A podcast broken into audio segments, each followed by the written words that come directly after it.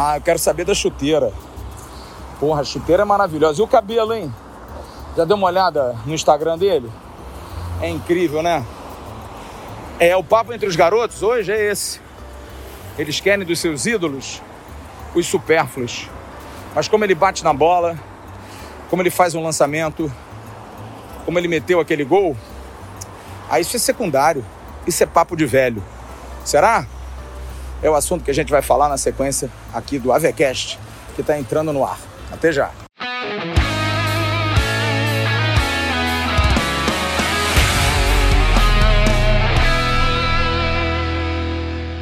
Alô, amigos. Alô, turma. Grande abraço para vocês. Muito obrigado pelo carinho. Todos ligados aqui no nosso podcast, aqui no Spotify, demais agregadores. Prazer poder mais uma vez falar de Vasco com vocês. Olha, eu não tenho nenhuma preocupação em relação à questão de idade. É a ordem natural das coisas, né? Eu brinco muito no ar, falo muito da idade, uso muito a idade como um parâmetro para aquilo que eu já vivi. Claro, eu uma vez ouvi do meu falecido e inesquecível sogro uma frase que eu, eu levo muito. A vida é um, é um quadro branco. Você que vai escrevendo as coisas no quadro com o passar do tempo. Né? A aula quem faz é você. Você sabe o seu destino. Então eu não tenho nenhuma preocupação, nenhuma dor de cabeça em relação a isso. Me sinto são, me sinto útil, me sinto capaz de ajudar. Por que, que eu estou falando isso? Porque eu não posso negar que eu tenho saudades da minha juventude, tenho saudades da minha adolescência, apesar de ter passado praticamente boa parte da minha adolescência já trabalhando, já produzindo, fazendo algo útil, me sentia capaz e foi uma opção de vida. De 16 anos já está na labuta, trabalhando em rádio e cobrindo clubes. Com 20 anos está numa Copa, fazendo aquilo que eu gosto, foi na Itália. E isso me traz boas lembranças, me traz satisfação, me traz alegria. E hoje me traz aprendizados, coisas que talvez à época eu não fizesse e que hoje é, não posso dizer que me arrependo, porque acho que tem uma coisa legal é você não se arrepender, você não ter essa essa cabeça de que alguma coisa você deixou para trás, você não não concluiu. Não. Se você não fez é porque não era no seu tempo é o destino, é o quadro branco. Bom, vamos trazer para nossa realidade? Você deve estar tá pensando, pô, o que, que você está falando, cara? Estou falando isso porque eu sou um crítico muito grande aos jovens de hoje, a geração de hoje. E olha, longe é, de se ter um comentário, porque isso eu já ouvi muito, por exemplo, a geração de 70 da seleção sempre criticou demais a geração de 82. Ah, mas a de 70 ganhou e de 82 não ganhou e foi muito mais elogiado. E aí se dizia que era uma, uma bronca pessoal, uma, uma maneira de se opor àquilo, se mostrar indignado pelo não reconhecimento. Eu não tenho isso. Eu reconheço virtudes é, grandes, jovens de hoje, é, mas eu me preocupo, porque eu tenho uma filha adolescente, tenho alguém que vive no dia a dia comigo, e eu acho que é uma geração que precisa se mexer, precisa sair às vezes da inércia.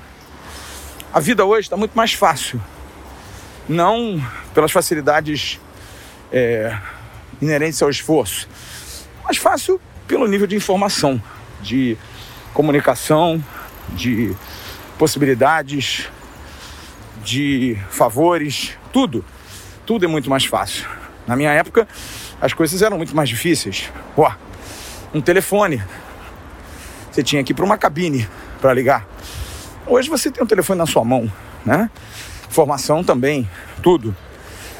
E eu acho que essa vida fácil, essa vida com muita oferta, torna a vida menos competitiva, porque você tem sempre alternativas para os seus fracassos.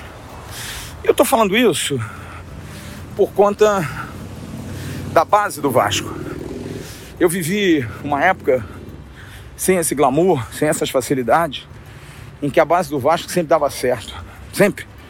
Jogadores subiam e, como disse, inclusive, segunda-feira na nossa live lá no canal Atenção Vascaínos, curta lá o Bismarck. A diferença é nenhuma. A bola é a mesma, o campo é o mesmo, a camisa é a mesma, os adversários são os mesmos. A vida, a tentativa de vencer é a mesma. Então, o que muda é a cabeça. E eu concordo plenamente. Acho que a cabeça dos jovens de hoje é uma cabeça que precisa ser mudada. E eu acho que os clubes precisam ter alguém que aceite o papel de ser o chato. Mesmo que isso custe para essa pessoa até um pouco da sua saúde, porque a relação é muito difícil. E volto a dizer, eu convivo com jovens e sei o quão contestadores eles são hoje, né?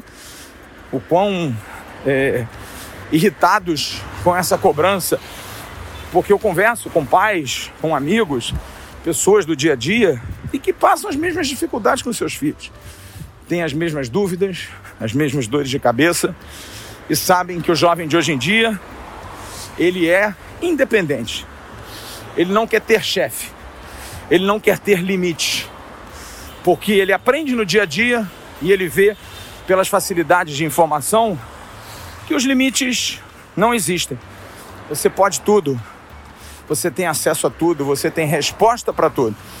Para que, que eu vou procurar um médico se eu posso ir na internet e procurar um remédio para usar? Né? Então, isso mudou muito as relações. E eu vejo isso transferido para o dia a dia, para forma como os clubes lidam com os jogadores. Porque eu acredito que existam treinadores profissionais capazes de dar orientação, mas que talvez pelo receio de uma nova relação de uma psicologia diferente, de uma maneira de educar também diferente, eles têm um receio de buscar um caminho que na minha época era um caminho mais duro, sim. Talvez eu seja muito radical, mas se eu não sentasse à mesa com os meus pais para almoçar, eu não almoçava. Ah, mas isso é muito duro, isso é do passado. Vamos discutir. Será? Eu não sou favorável a ninguém bater em ninguém. Acho terrível. Mas às vezes, um, um esporro, um grito, isso ajuda. Isso faz parte, te assusta.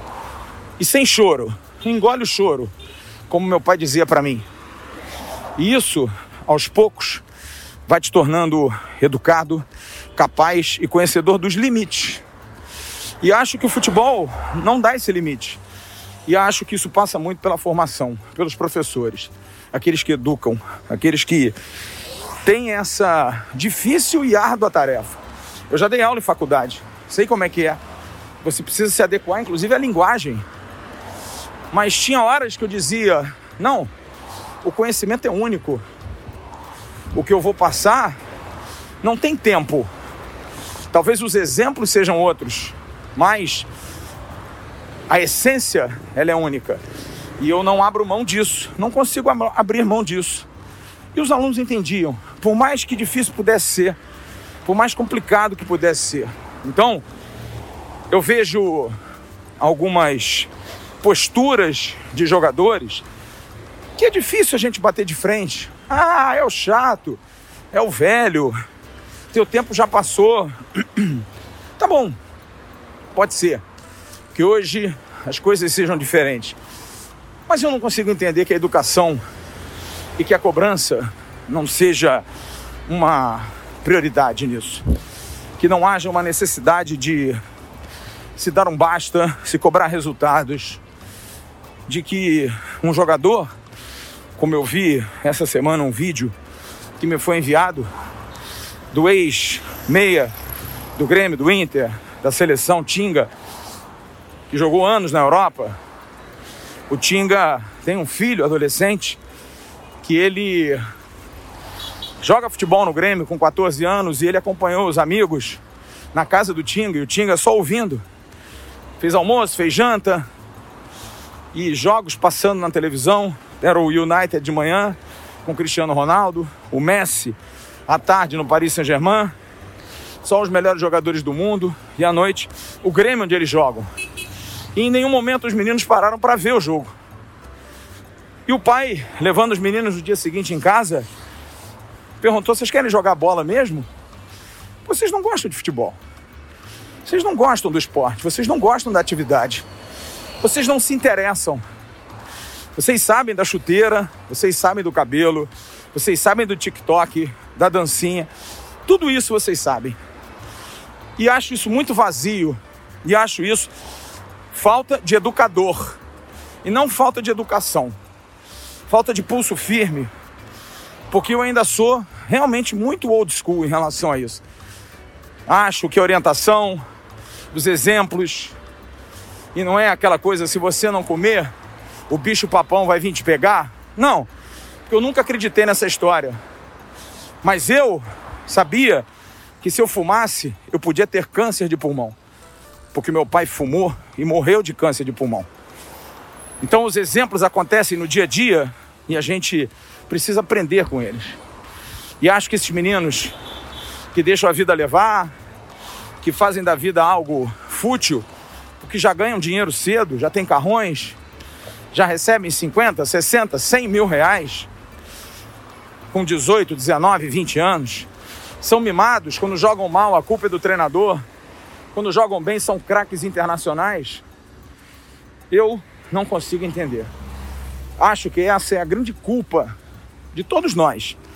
E eu uso muito o canal para isso, porque tenho um exemplo grande no canal, que é o Bismarck, que é um desses jovens que deu certo, que abraçou bem a causa. E eu acho que a gente precisa falar, por mais que os jovens não gostem, que eles fiquem tristes, mas é assim mesmo. Afinal, qual é o filho que você briga que não fica de bico, mas que depois lá na frente acaba reconhecendo e vindo te dar um beijo, te abraçando. A gente não fala por mal, a gente fala pro bem. Uma coisa é você falar por falar, outra é para ter uma intenção. E a nossa é essa.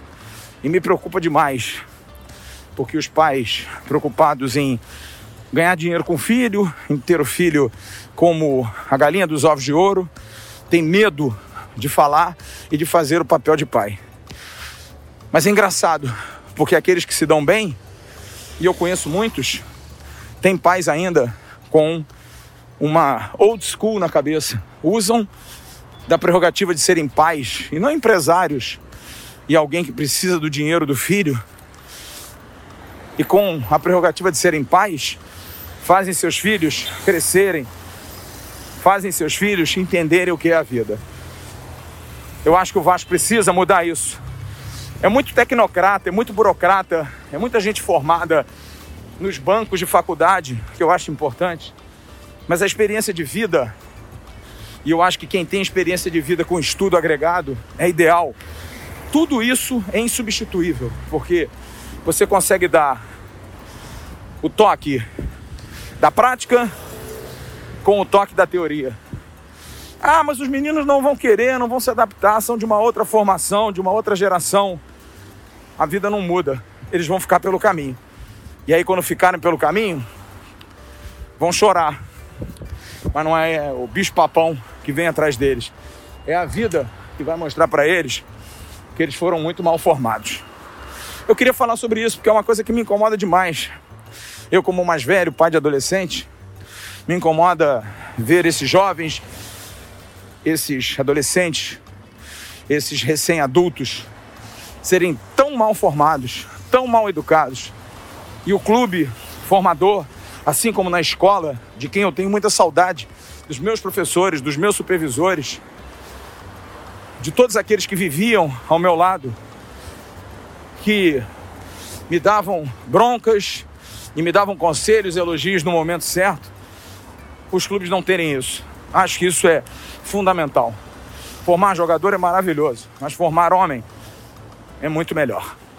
Valeu? Grande abraço para todos vocês. Muito obrigado pelo carinho. Fiquem com Deus. Tiozão tá indo embora, hein? Mas a cabeça é jovem ainda. Um abraço. Tchau, turma.